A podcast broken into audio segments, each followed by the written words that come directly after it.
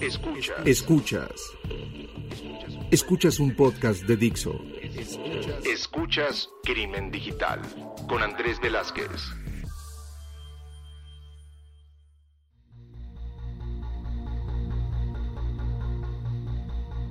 ¿Qué tal amigos? Bienvenidos a esto que es Crimen Digital, su podcast de ciberseguridad, delitos informáticos, todo lo que tiene que ver con el cibercrimen. Mi nombre es Andrés Velázquez, me encuentran en Twitter, Instagram y en inclusive en Facebook como Andrés Velázquez Cibercrimen. Y pues el día de hoy vamos a estar platicando de un tema bien interesante, pero antes de hacerlo les voy a pedir que por favor nos sigan en nuestras redes sociales en arroba crimen digital, ya sea en Facebook, en Twitter, que nos digan si nos están escuchando por iTunes, por Spotify, por Google Podcast o por donde nos están escuchando para poder llegar a saber cuál es la plataforma que más tienen preferencia. Y pues el día de hoy, como les decía, una plática muy interesante con alguien que, que fue muy interesante cómo nos nos conocimos.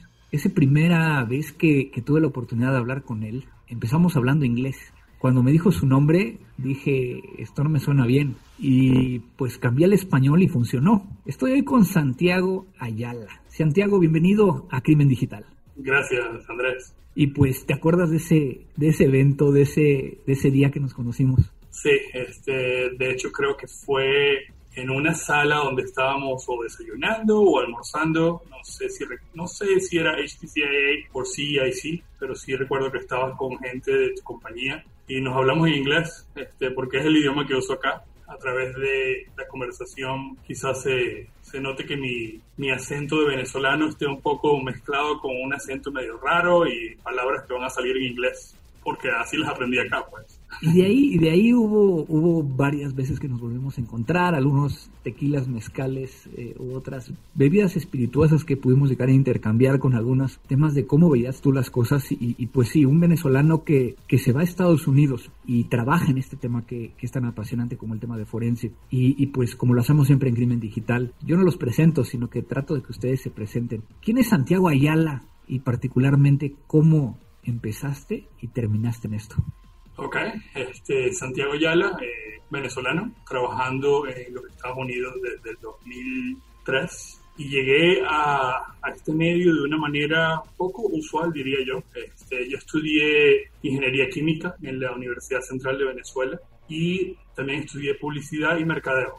Dos carreras que no tienen nada que ver una con la otra. Este, y lo más interesante es que nunca ejercí nada de mi carrera de ingeniero, químico ni de publicidad de mercadeo. Eh, músico desde pequeñito, con un lado artístico, así que en Venezuela me dediqué al diseño gráfico. Obviamente tuve la suerte de tener computadores este, desde mi niñez. Recuerdo uno de mis primeros computadores era un Epson que se llamaba Epson Abacus, no sé si lo recuerdas. Claro, cómo no. Aquella impresora LX100 de puntitos que, que, hacía ruido todo el tiempo y que, tenías que esperar este, mucho tiempo para cajas, de papel perforadas este, y este llegué a este medio yo creo que como me decía mi papá por curioso desde niño me encantaba leer el periódico me encantaba leer la parte de sucesos lo hacía a escondidas de mi mamá y de mi papá porque era la parte donde estaban todos los temas de secuestros, de crimen, de asesinatos y me, me, gustaba leerlo. Y bueno, con el tiempo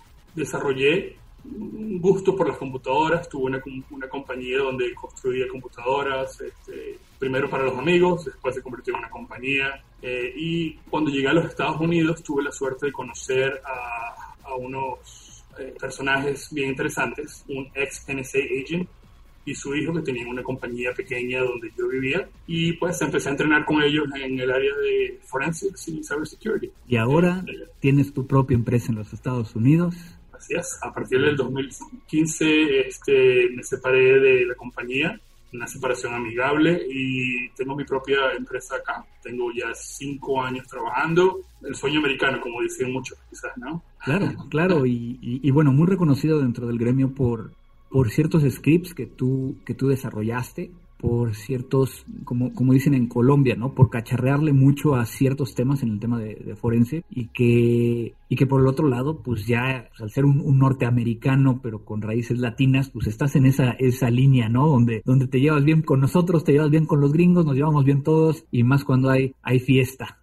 Así es, así es. Yo creo que el día de hoy vamos a platicar de un tema muy interesante. Y es que cuando empecé a platicar con Santiago de qué, de qué podremos llegar a platicar para poder llegar a compartir con ustedes, empezamos a hablar de un tema que pocas veces es hablado en estos podcasts y tiene que ver con la parte de forense dentro de ambientes de cumplimiento y particularmente dentro del sector financiero. Un sector que, que, yo creo, y, y, aquí tú me dirás, Santiago, si, si coincides conmigo, es uno de los gremios más regulados y que más inversión se hacen en temas de ciberseguridad, el sector financiero.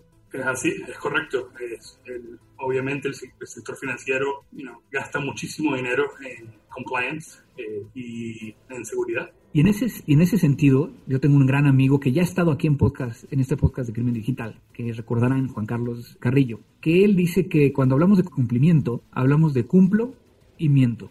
Estoy justo logrando el poder llegar a tener las palomitas, los checks o eh, los chulitos, como dicen en otros, en otros países, para poder llegar a decir que pues cumplo con ciertos niveles mínimos. Y hay, hay, una, una, certificación eh, que muchas de estas organizaciones, y particularmente todas las que hacen uso de tarjetas de débito y de crédito, utilizan, que es, es la parte de PCI. Entonces, yo creo que empecemos con eso, Santiago. ¿No? ¿Te parece? Me parece.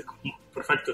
PCI Compliance es una foto un día en el tiempo.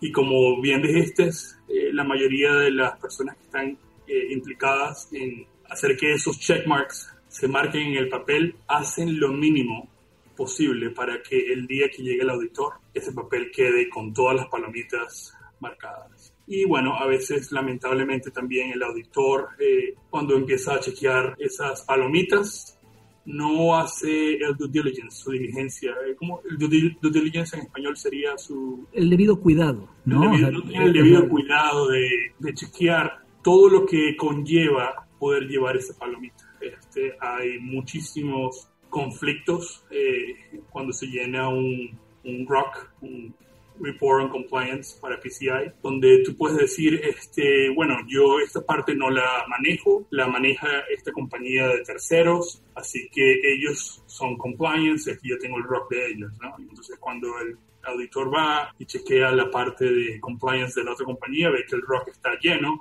pero él nunca tuvo la oportunidad de, de verificar que esa parte estaba en realidad en compliance. Pues. Este, eso obviamente puede conllevar a problemas, el problema de compliance eventualmente y normalmente puede acarrear, eh, puede llevar a que la compañía tenga problemas de, de breaches, de data breaches. De, de, vulneraciones de datos. Vulneraciones, brechas de, de, seguridad. Ahora, en ningún momento estamos diciendo que PCI sea malo. Yo creo que, que, que PCI es una excelente guía para poder llegar a, a que no se te pase algo. Yo creo que a veces el problema está siendo que, el auditor a lo mejor no tiene o el conocimiento o, por negligencia no lo hace completo o simplemente la, organización trata de que, la certificación de PCI sea su base y no realmente su objetivo. Mm, ¿no? Correcto, correcto. Es, es una parte quizás cultural, ¿no? El compliance para el auditor y para la compañía es, es el end goal, ¿no? Es el, el objetivo final. El objetivo final. Ya me di cuenta que me voy a convertir en el traductor del día de hoy. Tienes palabras que es horrible, son cosas que yo a veces odio, pero pienso en inglés y me sale en inglés por la boca, ¿no? Este, en el objetivo final. Y este, en esos momentos, cuando tu cultura es quiero que pasemos la auditoría y no es quiero que mi compañía esté segura todos los días de la vida, pues puede traer y va, va a conllevar problemas. Claro, y, y hay, hay todo un tema alrededor de PCI. ¿no?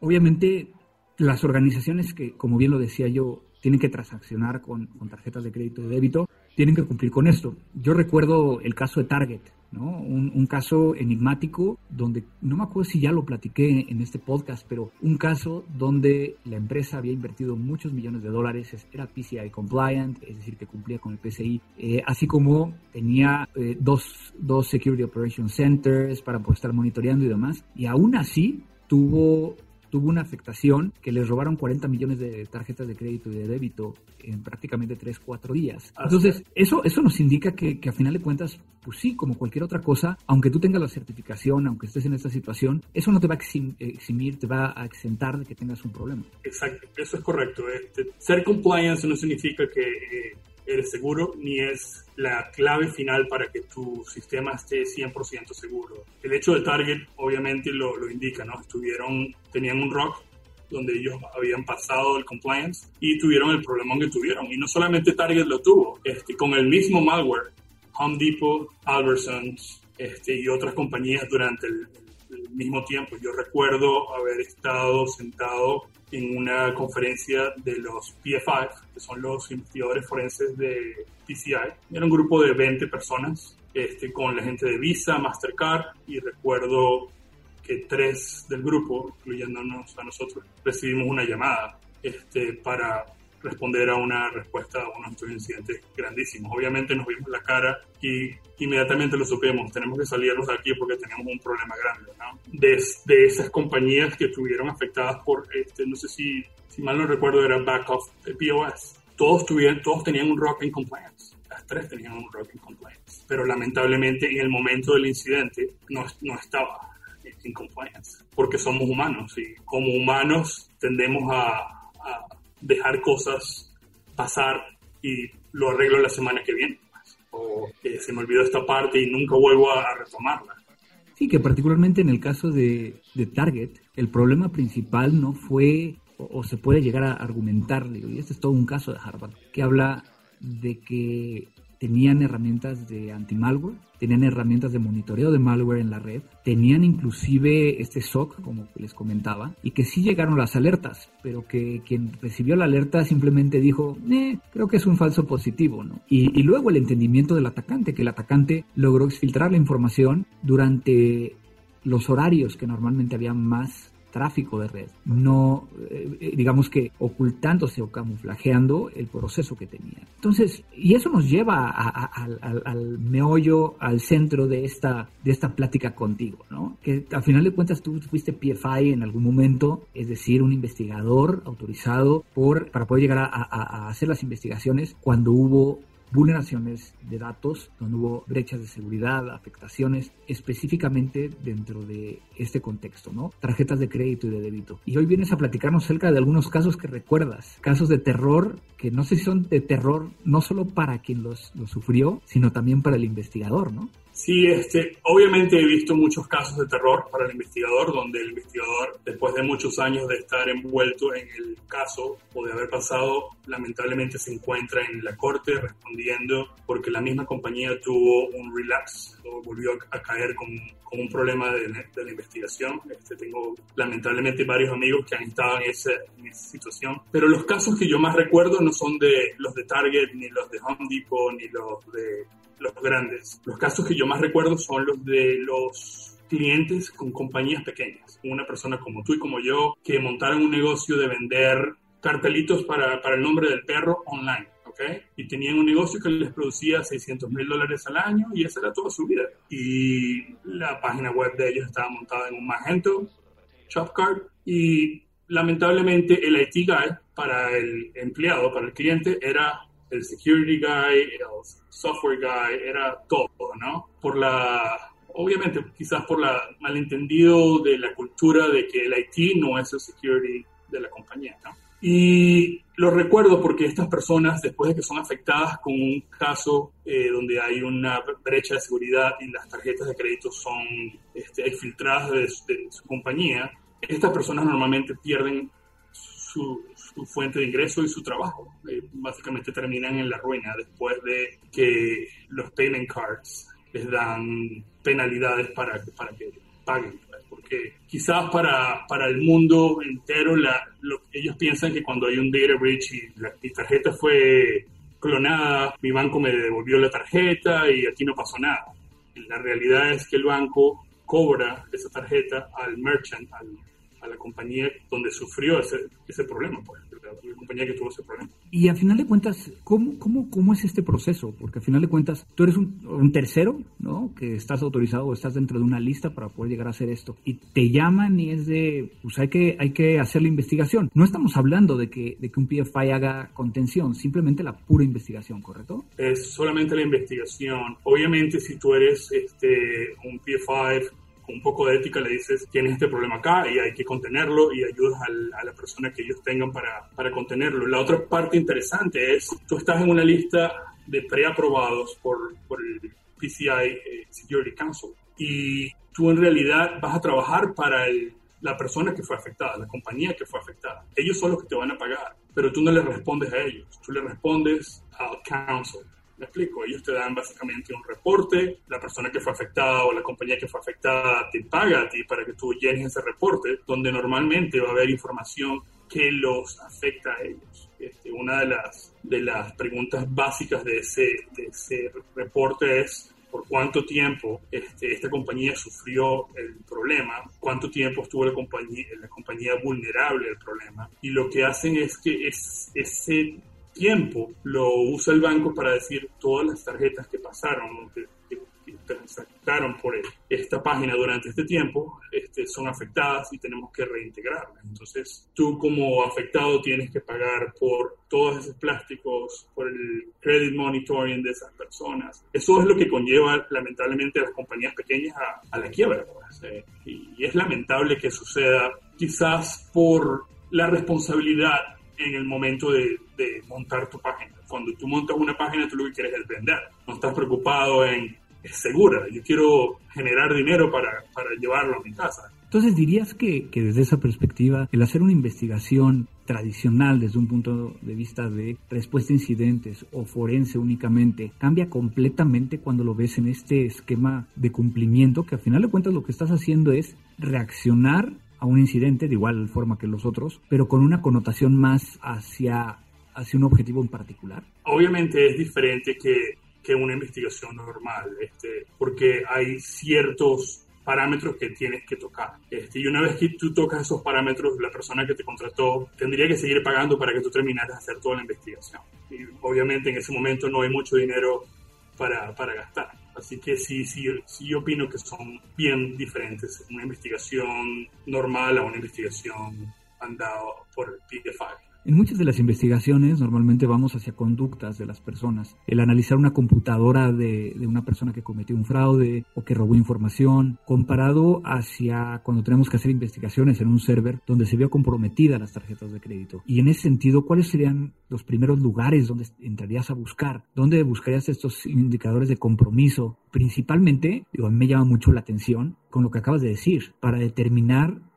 la temporalidad ¿no? O sea, porque sabemos que muchas de las organizaciones puede llegar a ser que 8, 9, 10 meses antes estuvieran vulneradas. Entonces, ¿por dónde empiezas? So, la mayoría, lamentablemente, de los servidores o de las compañías deberían, por compliance, mantener un año de logins de eventos de seguridad en la compañía, pues en el, en el sistema de, de networks. Lamentablemente, la realidad es que cuando uno llega a investigar ese año que es mandado no existe. Son, tendrás dos, tres semanas y no hay más porque no había suficiente dinero para comprar storage para guardar los eventos de seguridad.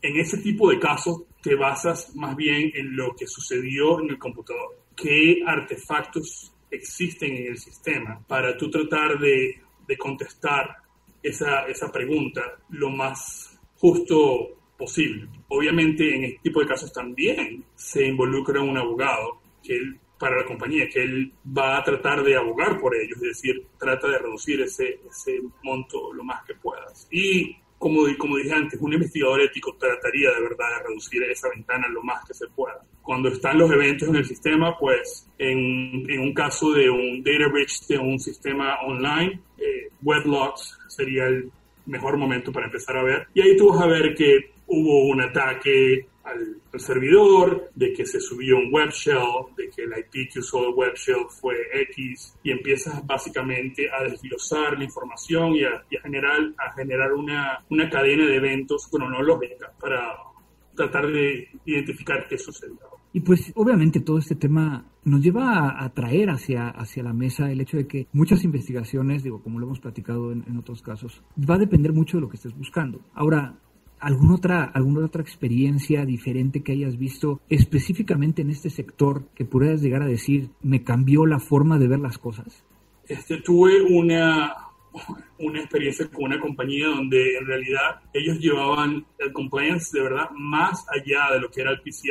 Este, era una compañía segura, tenían muchos sistemas de, de seguridad implementados en el, en el ambiente y lamentablemente el humano, el ser humano es el ente más vulnerable en un ambiente de, seguridad. Por un simple caso de phishing logró instalar este software en su computador, eh, que, no es muy diferente a lo que quizás muchos de, ustedes vayan a, o eh, hayan escuchado. Y tenía credenciales de administrador y bueno, eh, ellos lograron desactivar un sistema de, de, defensa que para ese momento era uno de los más seguros que existía. El, el atacante va a hacer lo imposible por vulnerar el sistema y, mantener, mantenerse activo en un ambiente. Este, y tiene todo el tiempo del mundo para hacerlo.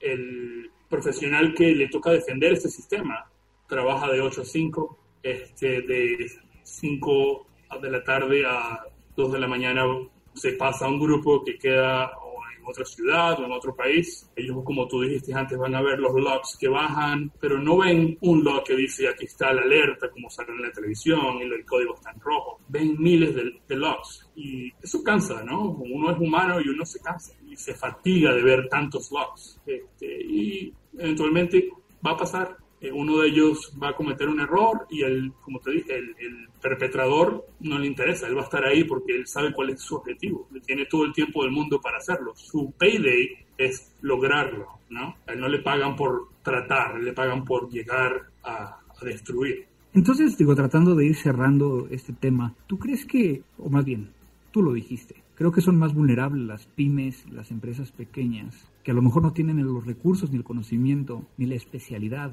para poder llegar a proteger estos sistemas. Obviamente, si le están pegando a los grandes, a estos bancos que, tienen la infraestructura, el, la inversión, el recurso humano, pues ¿qué podemos llegar a pensar de estas pequeñas empresas. Entonces, ¿qué, ¿qué, les recomendarías a aquellas empresas que, que a final de cuentas van a empezar a transaccionar con tarjetas de crédito, que a lo mejor tienen que ser PCI compliant y que pues, tarde o temprano van a tener un, una afectación? ¿Qué, ¿Qué les recomendarías? Yo creo que el problema es un poco más grande y darte un par de consejos sería un poco irresponsable, pero una de las cosas que yo siempre he pensado es, estas compañías contratan normalmente a un integrador para su sistema de venta de POS, ¿verdad? Yo creo que deberían haber cambios en la responsabilidad. ¿Dónde, dónde recae la responsabilidad del problema? ¿Es toda, es toda en, el, en el merchant, en el cliente? ¿O también vamos a mover un poco de la responsabilidad al integrador? ¿no? Este, a su vez, eh, las empresas pequeñas obviamente tienen poco dinero para,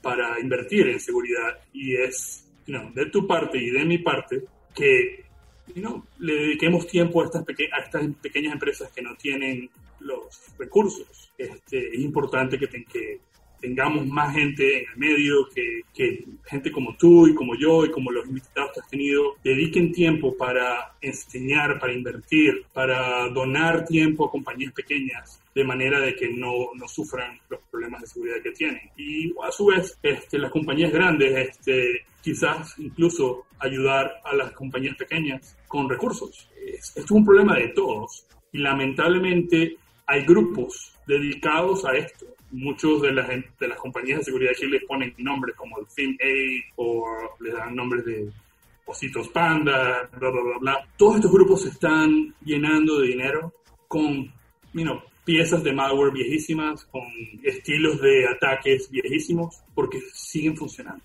sé, yo creo que es de parte tuya, de parte mía, de compañías como las de nosotros, que nos ocupemos un poco de la gente que no tiene cómo pagar por la seguridad. Qué fuerte, qué fuerte, pero qué real, ¿no? Y, que no nada más todo se quede en una transferencia de riesgo, ¿no? Eh, que, en muchos de los casos así es como piensa la empresa, ¿no? Contrato el, el, seguro para ver si eso me soluciona o contrato un tercero, cuando a lo mejor pues tu reputación va de por medio. Eh, hay otros temas, no nada más verlo desde el punto de vista técnico. Pues Santiago, el tiempo siempre, siempre nos castiga, ¿no? Este, en este podcast. ¿Qué más quieres llegar a compartir con nosotros antes de que, de que demos por terminado el episodio? Mira, como parte de lo que te estaba explicando de la, de la parte cultural, hace una semana eh, se me acercó un amigo con un problema. Y esto no es ya compañías, esto no es empresa pequeña, empresa grande, esto es en la casa tuya, en la casa mía, en la casa de tus primos, de tus amigos un niñito de 11 años jugando Fortnite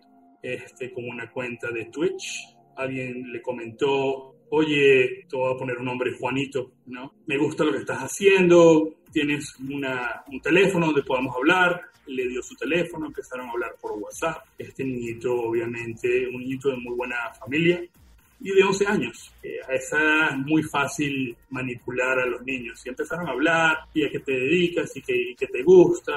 Total, esta persona se hizo pasar por una muchacha, le mandó una foto de una muchacha muy bella. El niñito se enamoró, empezó a decirle que lo amaba. Le terminó sacando la tarjeta de crédito de la mamá, la foto de la licencia de la madre, la foto de la tarjeta de crédito del papá. Y en menos de una noche este, perdieron casi 6 mil dólares en Amazon no, obviamente se pudo parar, pero es muy fácil, ¿no? Tengan cuidado con sus hijos, saber qué es lo que están haciendo, este, no solamente dejarlos jugar Fortnite o quitárselos, porque los juegos son la perdición del mundo, porque para serte honesto, si no hubiesen existido videojuegos, yo no estaría aquí, no sería un profesional en la seguridad. Solamente pónganle un poco más atención a lo que suceda, háblenle a los hijos no, de la, no solamente de las drogas ni, de los, ni del sexo, sino también de seguridad de lo que implica y de lo que significa. E-, ese es mi consejo para, para todos tus oyentes.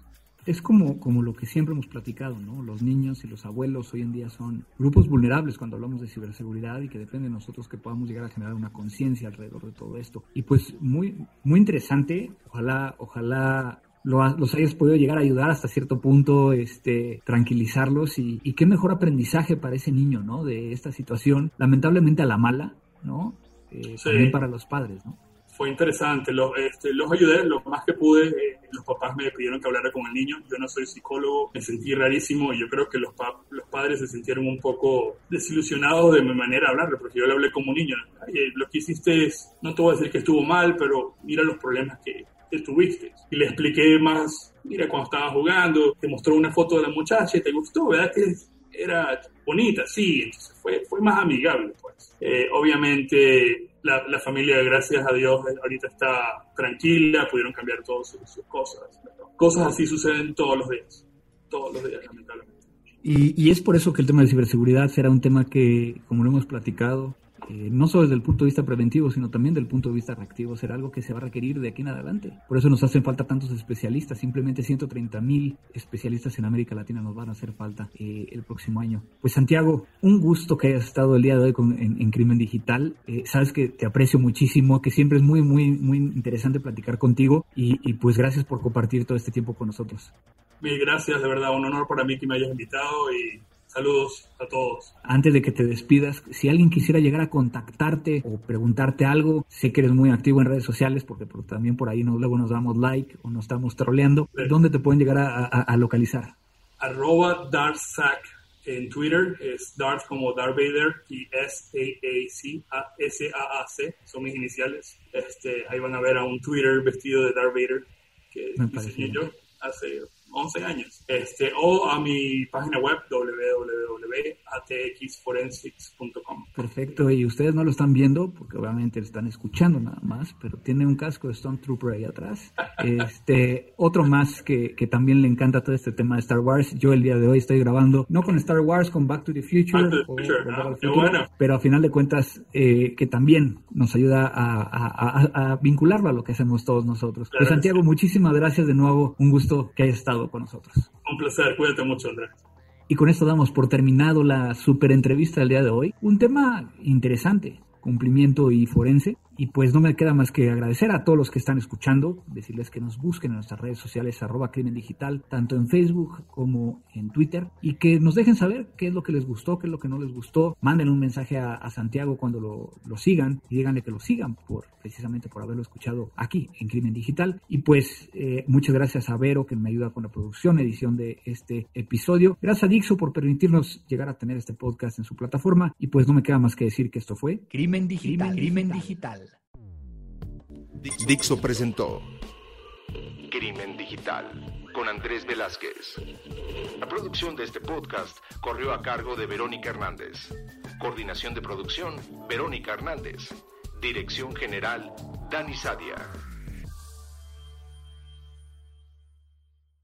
Hey guys, it is Ryan. I'm not sure if you know this about me, but I'm a bit of a fun fanatic when I can. I like to work, but I like fun too. It's a thing. And now the truth is out there. I can tell you about my favorite place to have fun. Chumba Casino. They have hundreds of social casino style games to choose from with new games released each week. You can play for free anytime, anywhere and each day brings a new chance to collect daily bonuses. So join me in the fun. Sign up now at ChumbaCasino.com. No purchase necessary. VGW. Void were prohibited by law. See terms and conditions. 18 plus. When you need mealtime inspiration, it's worth shopping Kroger, where you'll find over 30,000 mouthwatering choices that excite your inner foodie. And no matter what tasty choice you make, you'll enjoy our everyday low prices, plus extra ways to save, like digital coupons worth over $600 each week. You can also save up to $1 off per gallon at the pump with fuel points. More savings and more inspiring flavors make shopping Kroger worth it every time. Kroger, fresh for everyone. Fuel restrictions apply.